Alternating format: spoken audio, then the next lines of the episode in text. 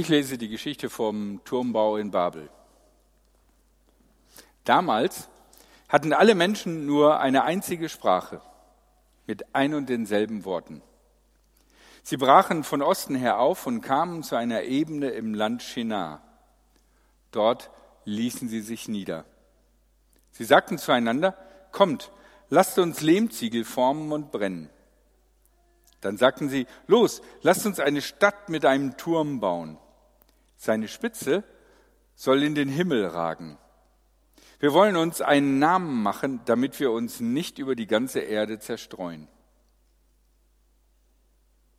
Da kam der Herr vom Himmel herab. Er wollte sich die Stadt und den Turm ansehen, die die Menschen bauten.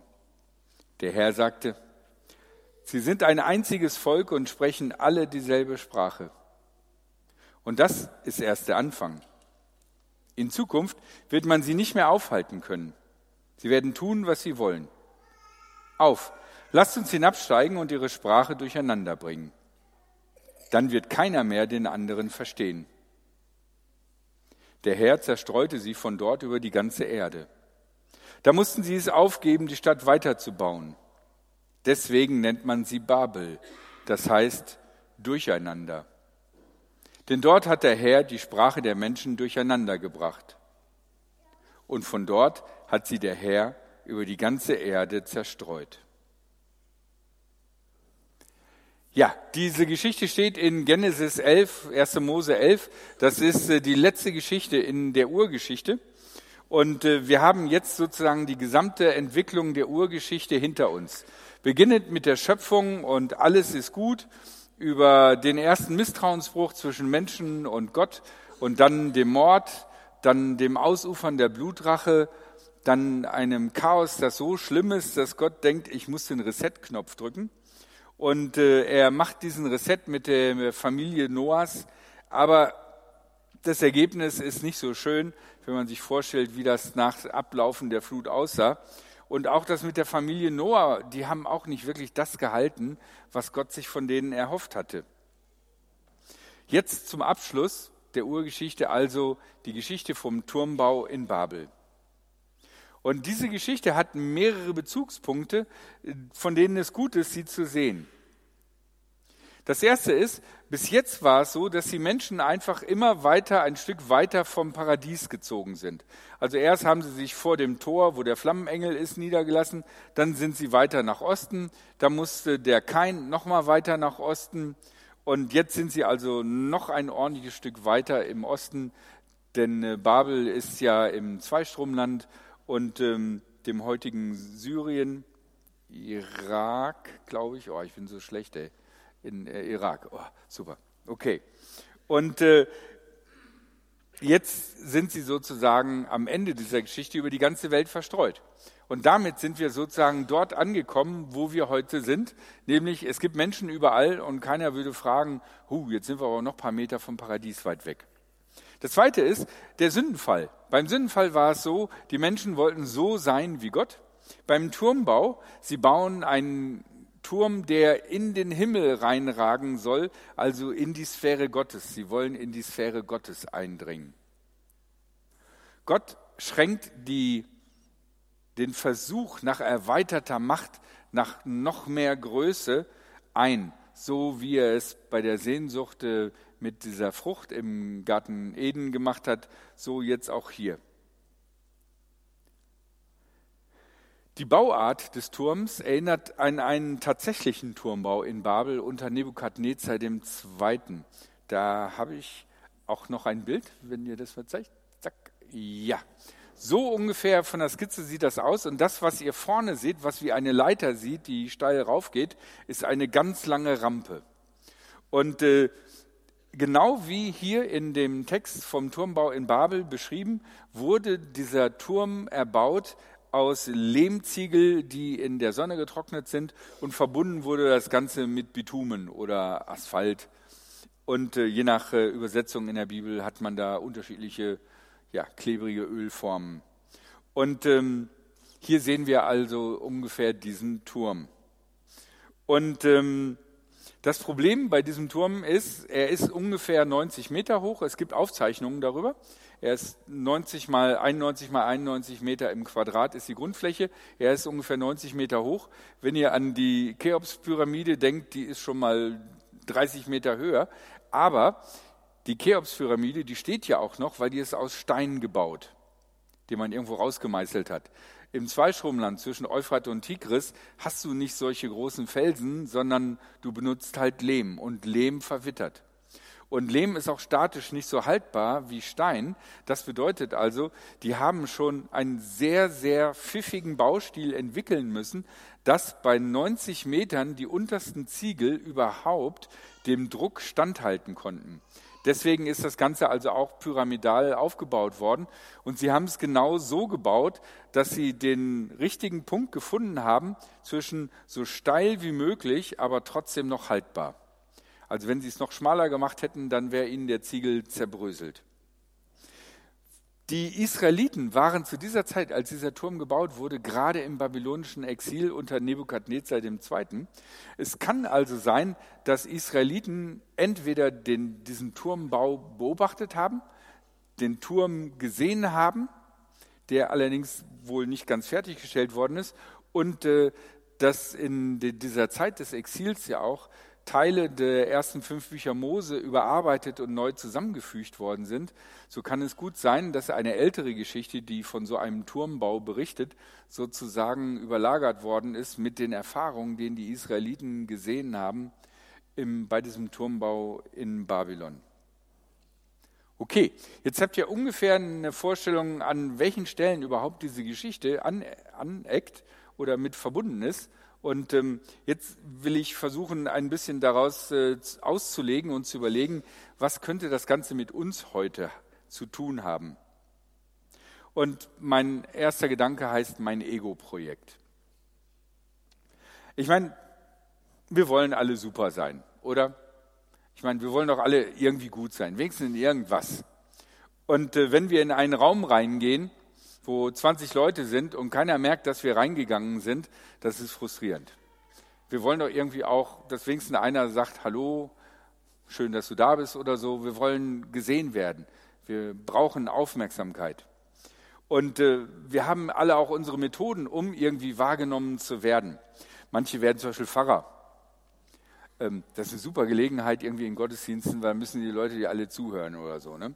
Und heutzutage ist es noch meistens so, dass die Leute auch die ganze Stunde sitzen bleiben und nicht einfach weglaufen, wenn sie denken, was ist denn das für ein Cheat. Ähm, man kann aber zum Beispiel auch immer zu spät kommen. Und dann, wenn alle schon sitzen und angefangen, kommt man dann rein und geht direkt vorne auffällig entlang und alle sehen, boah, schon wieder neue Klamotten. Krasses T-Shirt oder so. Oh, der Hoodie. Ist doch dieser besondere von dieser speziellen Marke. Oder aber man kann zum Beispiel auch, wenn man ein super nagelneues Handy hat, immer, immer äh, rausholen und, oh, ja, oh, so viele Meldungen habe ich schon wieder. Ah ja, ich, ich, ja, ich, ich muss wieder mein Instagram updaten. Ähm, und schon haben alle gesehen, ey, sag mal, ist das das neue, hast du nicht gesehen, Handy Nummer 15 mit äh, Biokular Dingsbums und so? Ähm, man kann auch Name-Dropping machen.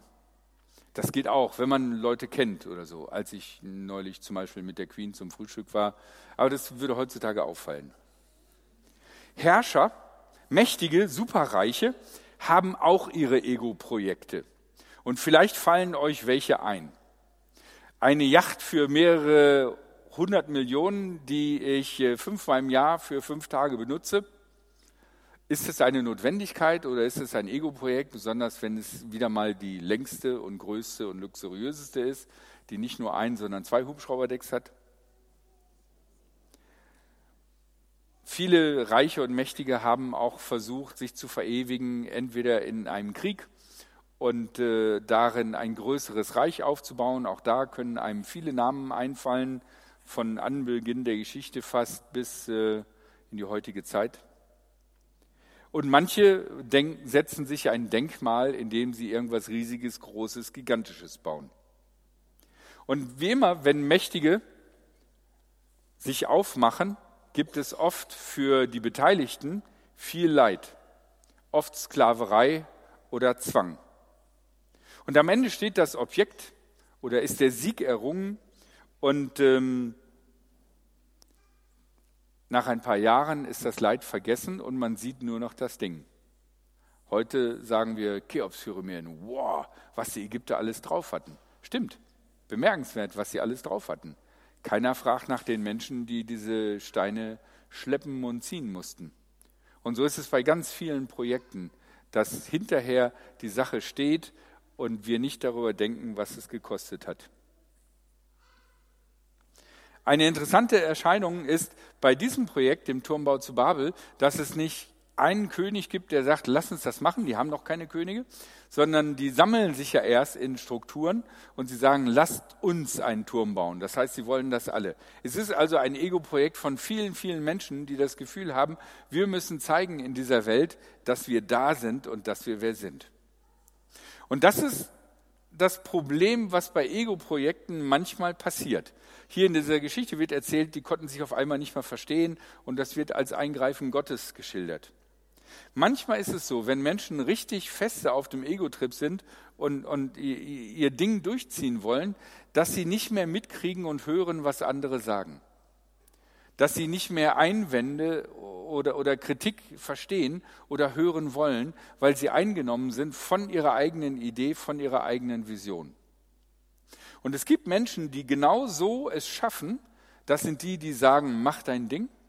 Und es gibt so viele, die vereinsamt sind oder die auf peinliche Weise gescheitert sind, weil sie nicht auf die gehört haben, die vielleicht ihnen hätten was sagen können.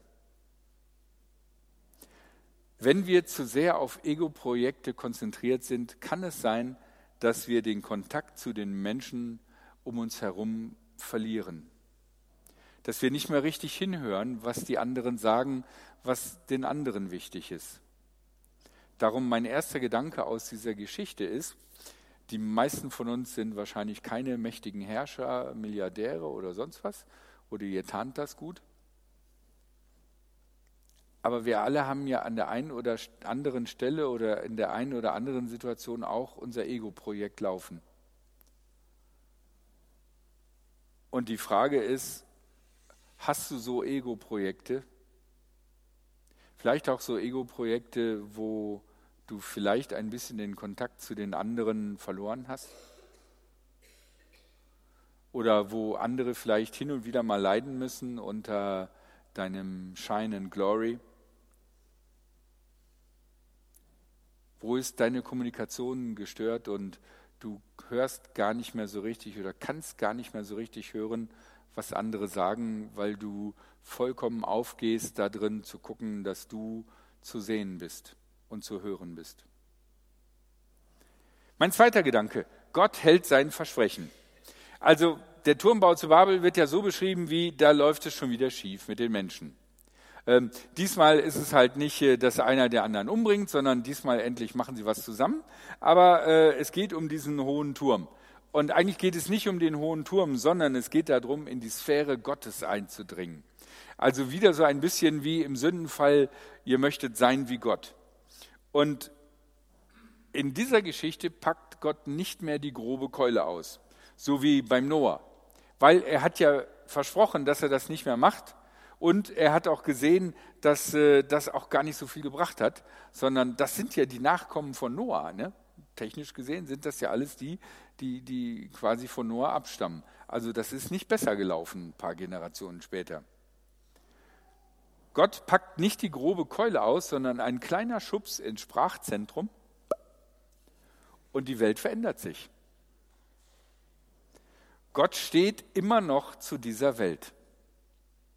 Wenn ihr euch diese Urgeschichte anguckt, von alles ist gut, Gott macht äh, den siebten Tag, lehnt sich in seinem Schaukelstuhl zurück, guckt sich die Welt an, guckt die Schmetterlinge an, guckt die Menschen an und sich freut, wie gut das alles gelungen ist. Und seit diesem Tag, also als Montag wurde, ihr kennt das Gefühl, seit dem Montagmorgen war, äh, läuft das vollkommen anders.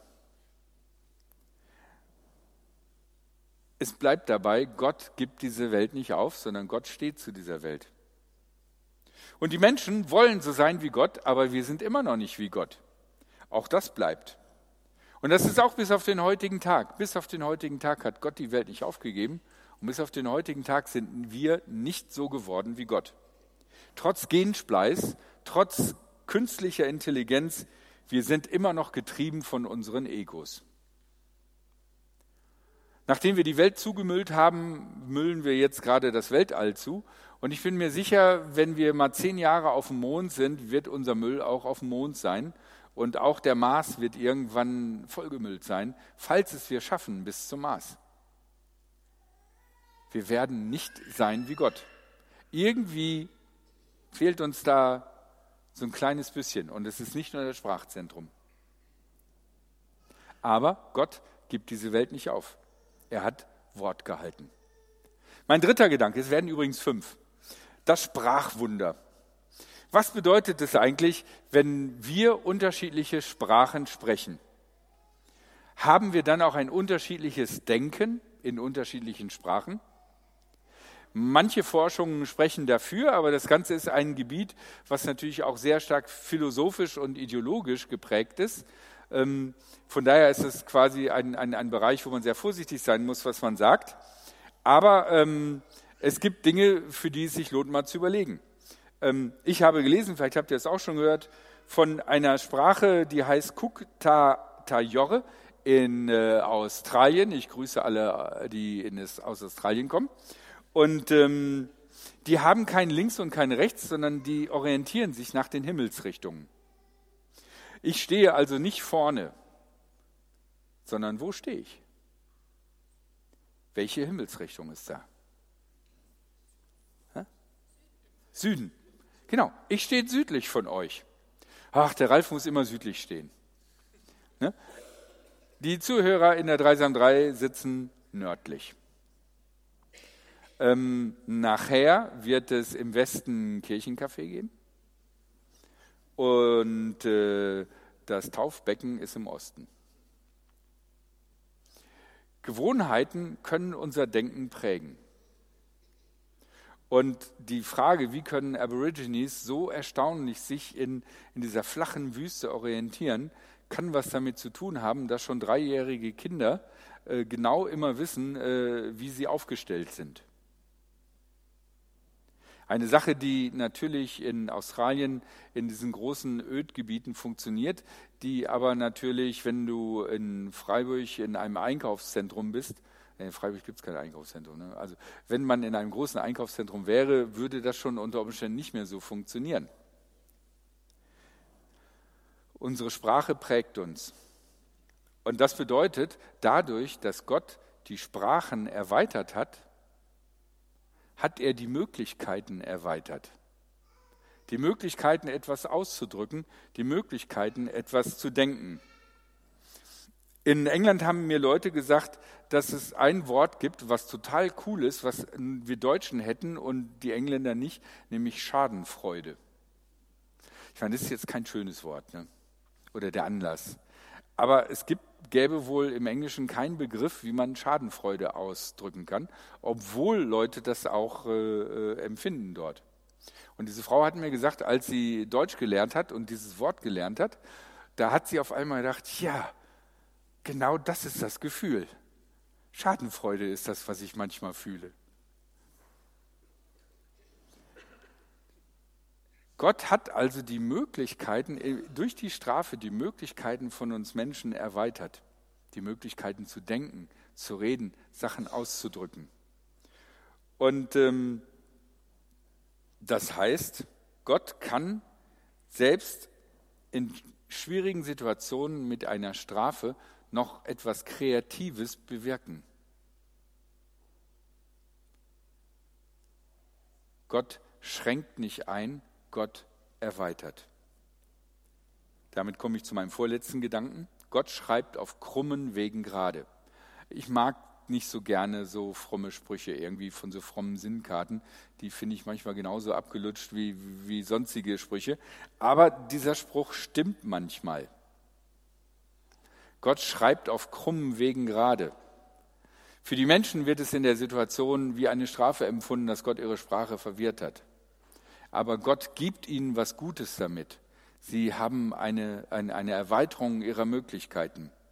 Hier nimmt Gott also die Schwierigkeiten, die er mit den Menschen hat, und macht sozusagen etwas Gutes daraus. Man kann das so sehen. Man kann natürlich auch sagen, nee, du schreibst das jetzt schön, in Wirklichkeit Strafe ist Strafe. Mein letzter Gedanke. Ach, ich wäre trotzdem doch irgendwie wichtig gerne. Darf ich wirklich kein Ego-Projekt machen? Darf ich nicht irgendwie zeigen, was ich kann oder was ich drauf habe oder so? Das ist doch schade, oder? Und bei euch bestimmt auch total schade. Ihr seid bestimmt alle für irgendwas besonders begabt. Oder nicht für eine Sache besonders, sondern für viele Sachen ein bisschen. Das ist vollkommen unterschiedlich.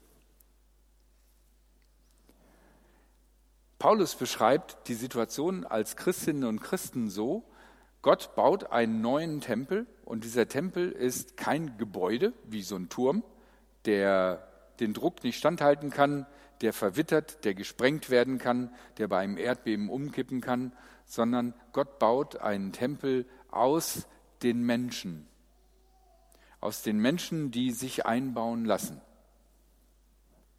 Und das ist die Möglichkeit, die wir haben, wo wir einen Platz finden könnten, der uns Bedeutung gibt, der uns Halt gibt, der uns gesehen werden gibt, der uns Kommunikation gibt. Darum lass dich einbauen in diesen Tempel Gottes als ein lebendiger Stein. Jeder Stein hat seine unterschiedliche Funktion. Vielleicht bist du so ein Druckstein. Unter Stress kannst du immer noch cool bleiben. Vielleicht bist du mehr so ein farbiger Stein, den man so vorne auf die Fassade macht, weil man denkt, ah, das sieht schick aus. So wie äh, der Tempel mit blau äh, geklinkerten Fliesen ähm, verkleidet war. Vielleicht bist du so ein Stein mittendrin, den nie irgendeiner zu Gesicht bekommt, aber dafür bist du mittendrin und äh, bist fest verortet. Es gibt eine Möglichkeit, wie wir eine Bedeutung bekommen können im Reich Gottes, wenn wir uns einbauen lassen in äh, den Tempel Gottes. Den lebendigen Tempel, den ewigen Tempel, den Tempel, der durch nichts zerstört werden kann. Weder durch Druck, durch Wasser, durch Hitze, noch durch sonst was. Das waren meine Gedanken zu diesem Text. Jetzt äh, werden wir gleich äh, drei Lieder singen. Eins davon heißt zufälligerweise, Jesus will uns bauen zu einem Tempel. Ich weiß nicht, kennt das noch jemand? Jesus will uns bauen zu einem Kennen noch einige, okay. Ja, super. Die anderen können das dann lernen.